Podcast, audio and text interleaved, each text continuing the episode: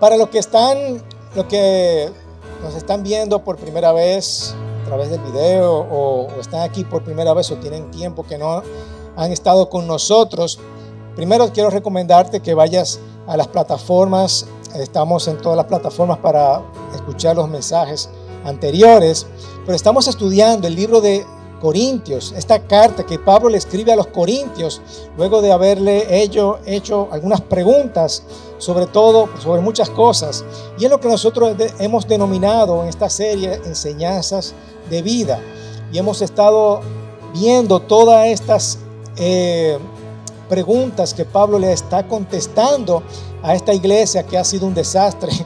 Y Pablo le dice, óyeme, es mejor que ustedes ni se reúnan Pablo les dice, miren con qué palabras tan fuertes Pablo les está diciendo, porque ustedes son un desastre. Y Pablo está tratando de ayudarles a que sean buenas personas y sean iglesias, sean una buena iglesia. Y hemos visto en los últimos capítulos, Pablo está tratando el tema del Espíritu Santo. Y él está diciendo, óyeme, eh, están usando esto de muy mal forma, los dones del Espíritu que el Señor nos ha dado. Y describe estos dones como estos dones espirituales que van a ayudar a servir a los demás.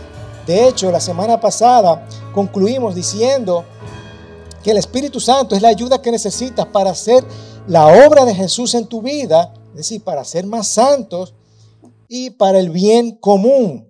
¿Se acuerdan la palabra bíblica? Estamos diciendo el sunfero es ayudar a cargar a otra persona, algo pesado a otra persona. ¿Ok? Para el bien común de la iglesia y ser representantes de Dios ante el mundo.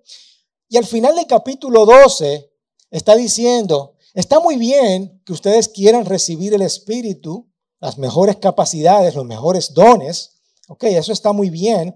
Está muy bien que ustedes puedan eh, hacer todos esto, ustedes pueden anhelar estos dones, o déjeme al final dice Pablo, déjame enseñarte algo mejor. ¿Ok? Es bueno que ustedes ardientemente procuren, deseen estos dones, pero déjame enseñarte algo mejor, algo más importante. Y lo que Pablo va a describir ahora en el capítulo 13 es, va a ser como un retrato del Señor, es el carácter del Señor, que el que nos ama no conoce, Pablo dice, el que no ama no conoce a Dios porque Dios es amor. Y vamos a ver qué es lo que es el carácter de Dios. Yo te pregunto, ¿estás reflejando el carácter de Dios? En tu vida estás reflejando el carácter de Dios. Muchas veces, no sé si a ustedes les pasa, pero muchas veces no tenemos paciencia, perdemos la paciencia por cualquier cosa. O a veces no quiero ayudar a una persona que está caída. Me cuesta ayudar a otras personas. A veces los chismes de la vida nos ganan. O a veces te has sentido orgulloso, arrogante por una situación específica, ¿verdad? O a veces te has sentido eh, que, que no quiere, que no te importa nada y no, no, no te importa lo que piensas los demás. Yo voy por ahí sin importarme lo que piensa otra persona y eso, por lo tanto, ofende a esa persona. O a veces te has sentido irritado y has maltratado a una persona. O a veces quieres buscar lo que te conviene a ti sin importar a otra persona. O a veces te has perdido esa esperanza, esa fe que tú necesitas. ¿No se ha sentido así? ¿O soy yo solamente? No se han sentido así, ¿verdad que sí? Y eso es falta de reflejar el amor de Dios, el carácter de Dios. Y vuelvo y pregunto, ¿estoy reflejando el amor de Dios? ¿Estoy reflejando el carácter de Dios? Pablo está diciendo que nosotros necesitamos reflejar o ser un retrato del Señor. En última instancia nos está describiendo a ti y a mí. Porque déjame decirte que por amor el Señor nos creó. Juan, primera de Juan 4:8, ¿qué dice? El que no conoce a Dios, el que no conoce a Dios, no puede amar como el Señor nos ama, porque Dios es amor. Y Él está diciendo, por amor Él nos creó, por amor Él envió a su Hijo, por amor Él quiere hacer justicia, por amor Él nos disciplina. Dios desde la creación, Él envió a su Hijo, ¿para qué? Para que nosotros podamos amar como Él nos ama, con todo nuestro corazón, con toda nuestra mente y con toda nuestra alma, con todo nuestro ser, nuestro espíritu. Y así nosotros podamos amar a los demás. Esta es la manera que nosotros amaremos, ¿verdad? Cuando nuestro Padre Celestial termine con nosotros y vamos a, ¿por qué? Porque vamos a reflejar su imagen delante de nosotros. Así que muchas veces, cuando no conoces el carácter de Dios, no puedes amar como Él ama, porque no conocemos su carácter. Y aún así, si nosotros intentamos es muy difícil amar con ese amor que Pablo va a describir ahora en estos momentos. Es muy difícil, es muy complicado. Entonces, ¿qué necesito? ¿Qué necesito para aprender a amar con el amor de Dios? Porque déjame decirte, este tipo de amor no es común en, nosotros. Este tipo de amor no es común, es un proceso que, es un proceso que requiere cambio. Así que, ¿qué yo necesito? ¿Qué necesito para aprender a amar en el amor de Dios? Así que fíjate que en estos versículos no lo podemos sacar de contexto. Pablo está hablando acerca de los dones espirituales y Pablo está diciendo, oye, estos dones son bien, son buenos, pero hay algo mucho más importante. Así que comenzamos. Primera de Corintios, capítulo 13, dice, si yo hablar en lenguas humanas y angelicales, se recuerdan que parte de los dones era hablar, interpretar lenguas. Cuando yo no sé cómo hablarle al Señor, yo puedo utilizar estos dones, ¿verdad? Pero no tengo amor, he llegado a ser como metal que resuena o un címbalo que retiñe. Wow, qué, qué palabras usa Pablo aquí, ¿verdad? Y si tuviera el don de profecía y entendiera los misterios y todo conocimiento, y si tuviera toda la fe como trasladar montañas, pero no tengo amor, nada soy. Y si diera todos mis bienes para dar de comer a los pobres, y si entregara mi cuerpo para ser quemado, pero no tengo amor, de nada me aprovecha. Déjame decirte, recuérdate que el papel, el rol más importante del Espíritu Santo, la razón principal que nos envió el Espíritu Santo a través de su Hijo, como explicamos la semana pasada, es hacernos más santos, no más poderosos. Aunque sí, a través del Espíritu Santo nosotros recibimos el poder de Dios para ayudar a los demás, para ser sunfero, ¿verdad? Para el bien común. Pero no es el propósito. El propósito más importante para hacernos nosotros santos y nosotros poder amar con el amor de Dios. Él es quien nos ministra, ¿verdad? Efectivamente, para hacer, para tener el conocimiento, para poder hablar palabras de profecía, para tener poder, poder conocimiento, para poder sanar. Pero eso no es lo más importante. Otros dicen, óyeme, el Espíritu Santo es, es, esa persona que nos asigna para mostrarnos la verdad, lo que es verdad, nos va a ayudar con las verdades bíblicas, nos ayuda a interpretar la palabra de Dios, nos da conocimiento, pero no es lo más importante. El tener un corazón cambiado, transformado como el carácter de Dios, es el papel del Espíritu Santo. Y es lo que nosotros llamamos como hacernos más como Jesús, ¿verdad que sí? Vamos a amar. El rol del Espíritu Santo es para ayudarnos a ser santos y estar lleno de qué? De su amor, de su amor. El amor, sigue diciendo Pablo, que el amor es paciente, el amor es bondadoso. El amor no tiene envidia. El amor no es jactancioso. El amor no es arrogante. No se porta indecorosamente. No busca lo suyo. No se irrita. No toma en cuenta el mal recibido. El amor no se regocija de la injusticia, sino que se alegra con la verdad. Todo lo sufre, todo lo cree, todo lo espera, todo todo lo soporta.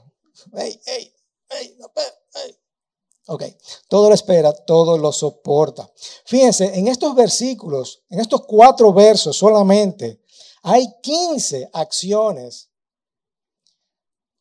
para amar a los demás con el amor de Dios. 15 acciones. En estos solamente cuatro versos. Yo quiero ver que veamos uno por uno. El amor dice que el amor es paciente. El amor es paciente. Una persona con este tipo de amor puede soportar dificultades o maltrato mientras espera que Dios cumpla una promesa en el amado. Por ejemplo, muchas veces nosotros tenemos que tener paciencia con nuestras esposas, con nuestros hijos, con una persona difícil en la casa, ¿verdad? Con una persona que está pasando por algún tipo de adicción. Tenemos que ser pacientes. ¿Cierto? Ese es, el tipo de amor que tú esperas hasta que el Señor haga una obra transformadora en esa persona. Le da tiempo para que el Señor haga su obra en ti durante una situación difícil. El amor es bondadoso. Bondadoso es ser amable, tener misericordia cuando alguien lo necesita. Es un servicio práctico. De lo que Pablo quiere decir aquí es que el amor es bondadoso, amable. La, palabra del buen la parábola del buen samaritano es un perfecto ejemplo de esto, cuando el buen samaritano ayuda, tiene esa bondad para esa persona caída, le consigue comida y lo ayuda. El amor no tiene envidia. No tiene envidia. Es la persona que actúa con el amor de Dios. Lo hace porque ama a Dios y quiere que el amor, su amor llegue a ellos a través de ti. Su actitud tiene que honrar a los demás, no tenerle envidia, no procurar querer lo que quieren los demás. Es un amor que quiere ayudar. ¿Ok? Aquí la palabra se traduce como celoso es cuando tú tienes una competencia que una persona gana o pierde. La persona que gana generalmente se siente orgulloso, la persona que pierde generalmente siente vergüenza por haber perdido. Yo le digo a mis hijos siempre, eh, eh, óyeme, no importa, tú pierdas o ganes, dale gloria al Señor. No importa, no, no podemos tener envidia porque hayamos perdido, no podemos tener eh, no, sentirnos orgullosos por haber ganado. Sigue diciendo que el amor no es jactancioso. La palabra que usa aquí es desfila. Estas personas que desfilan en frente de los demás, ¿verdad? Se sienten se sienten jactanciosos porque se sienten inflados, ¿verdad? Quiere llamar la atención, quiere todos los méritos los quiere para él es una persona jactanciosa. Si se recuerdan, en el capítulo 1 de Primera de Corintios hablamos que dice Pablo, la gloria que sea para quién? Para Dios, para el Señor. Estas personas querían ser jactanciosas, los corintios.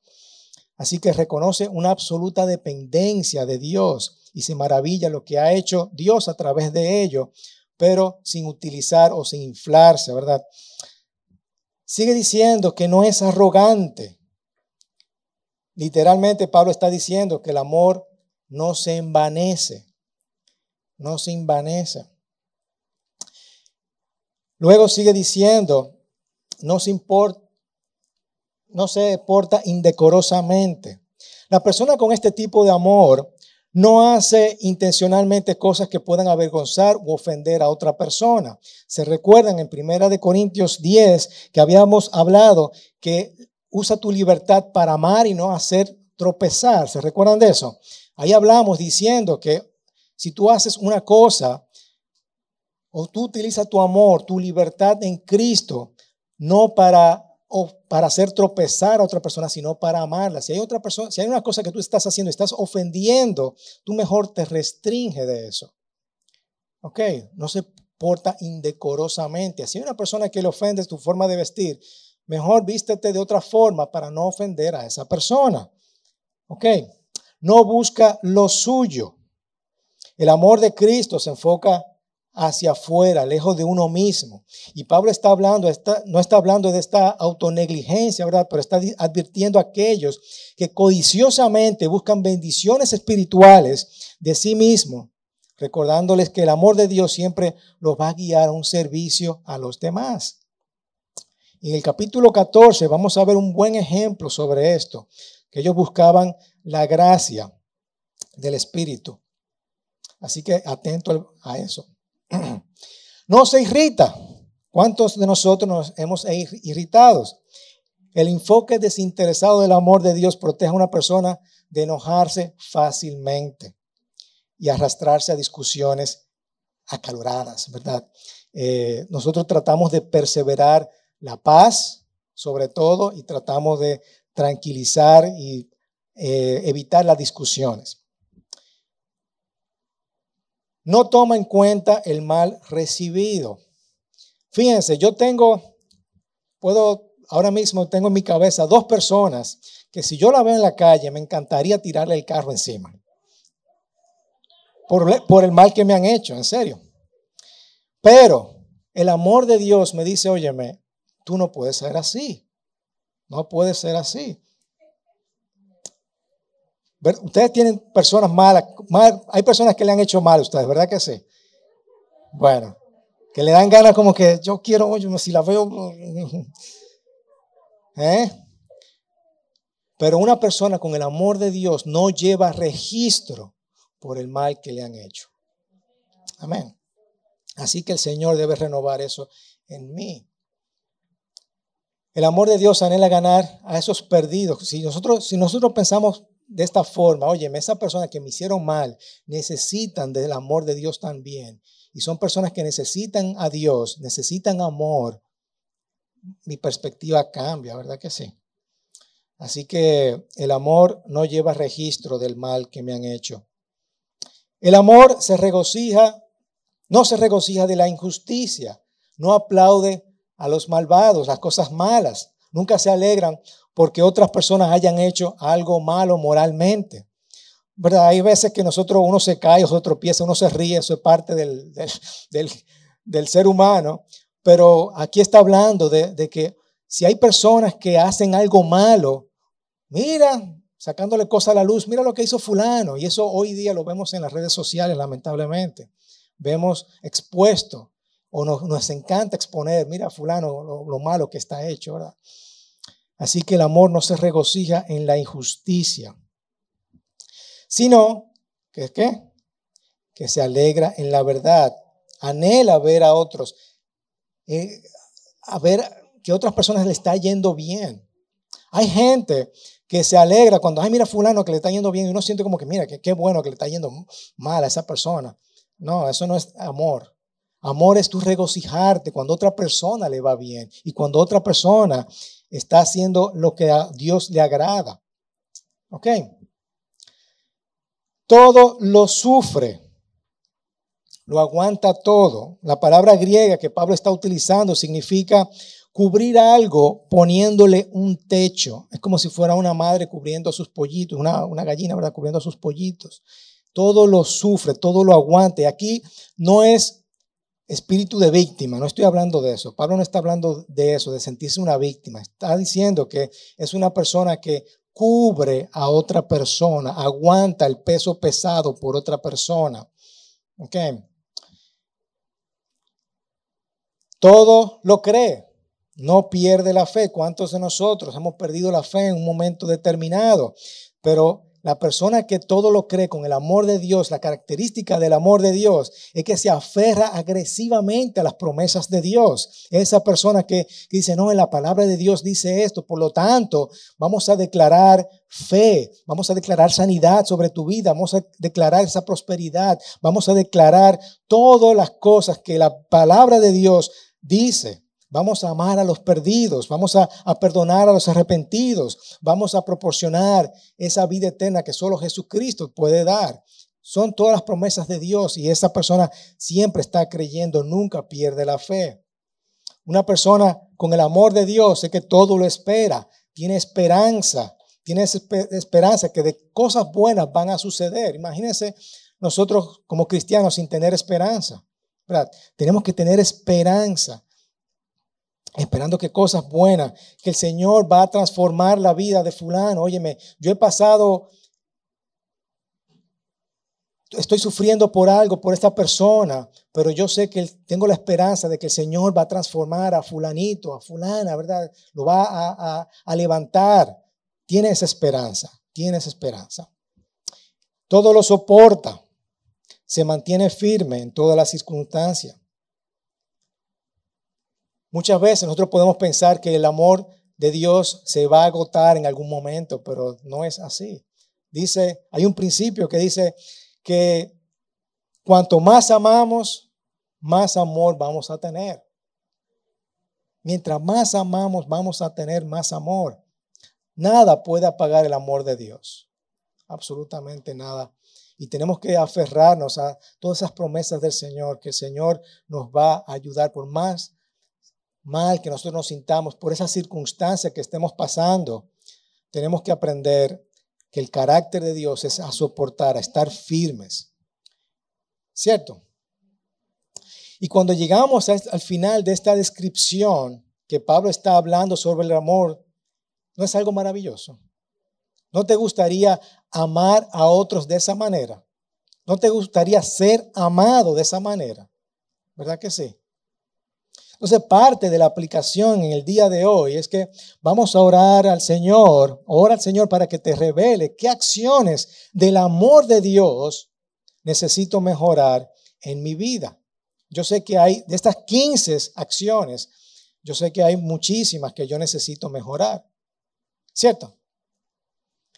Ahora bien, volvemos al principio, la fuente del amor. Porque este tipo de amor, déjame decirte que no es común en el ser humano. No es común verlo en el ser humano. Es algo que quizás nunca o muchas veces muchas personas no van a lograr tener estas características. Pero es parte del milagro de Dios. Y, Pablo quería que los corintios entendieran esto, que esto es un milagro. Si tú nunca has visto un milagro, déjame decirte que podemos decir que lo que ha hecho el Señor en tu vida es un milagro. Lo que el Señor ha hecho en mi vida es un milagro. Me ha cambiado, me ha transformado, porque yo era de una forma, ahora soy de otra. Eso es un milagro. Eso es un milagro.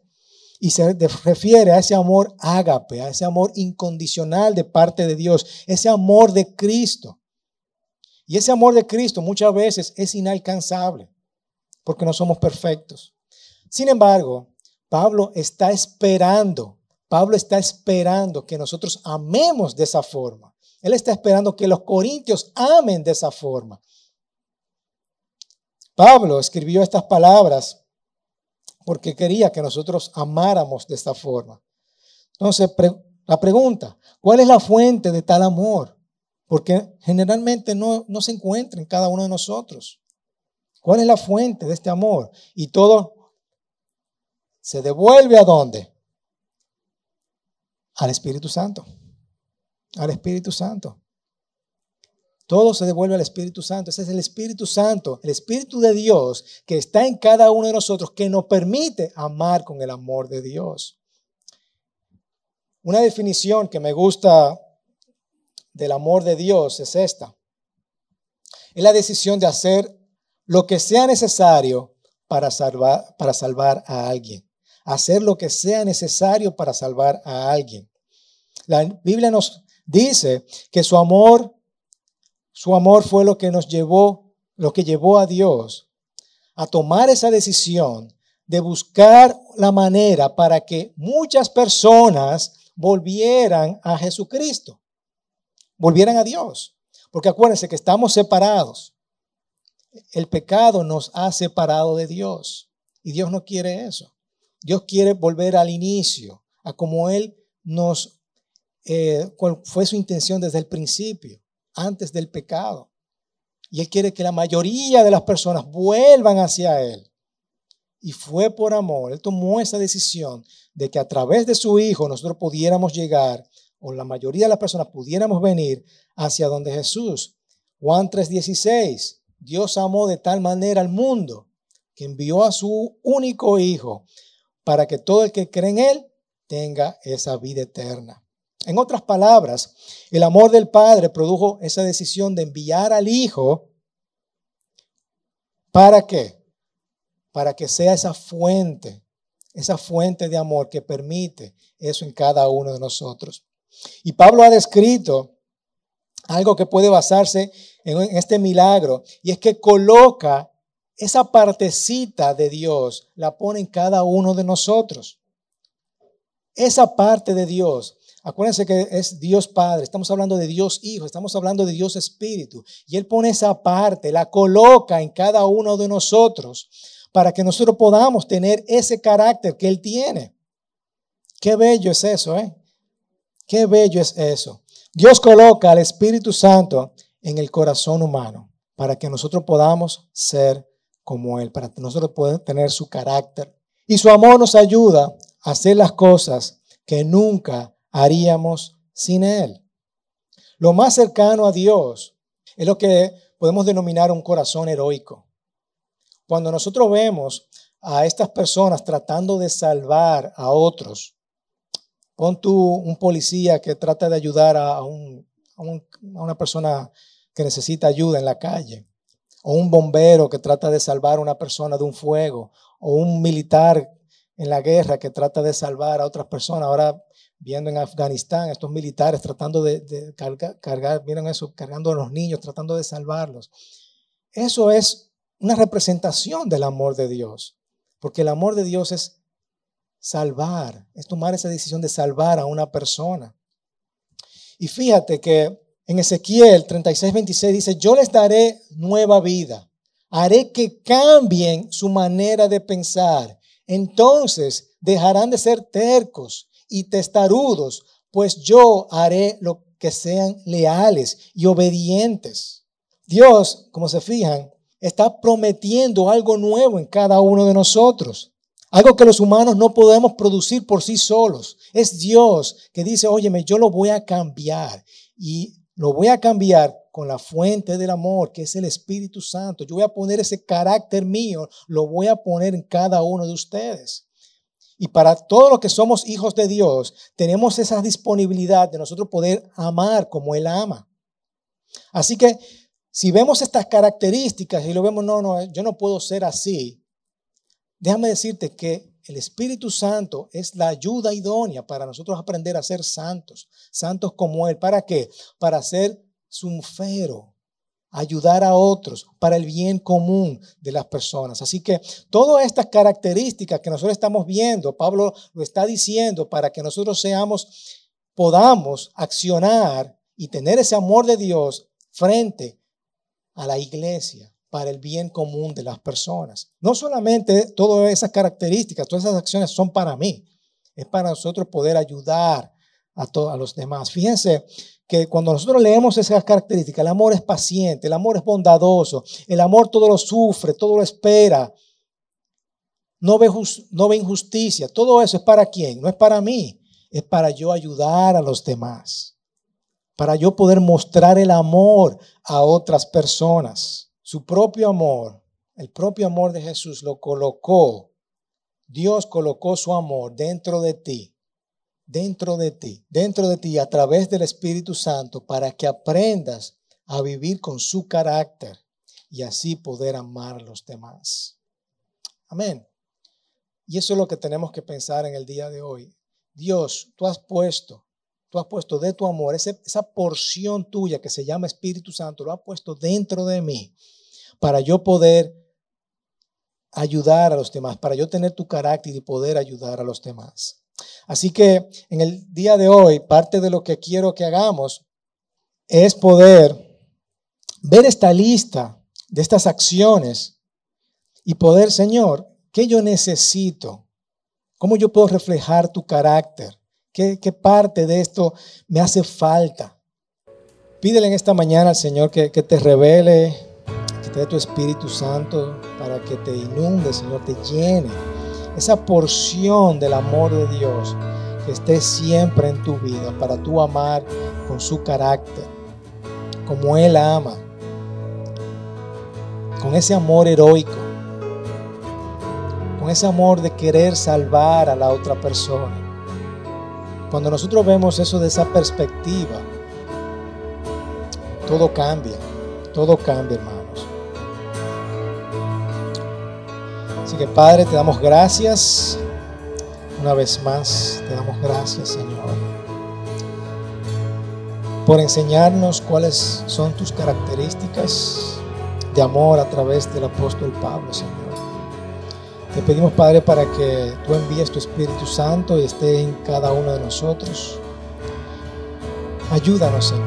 Ayúdanos, Señor, a entender tu amor, a tomar esta decisión de poder a otros, de poder ayudar a otros a ser salvos y reflejar tu amor, Señor.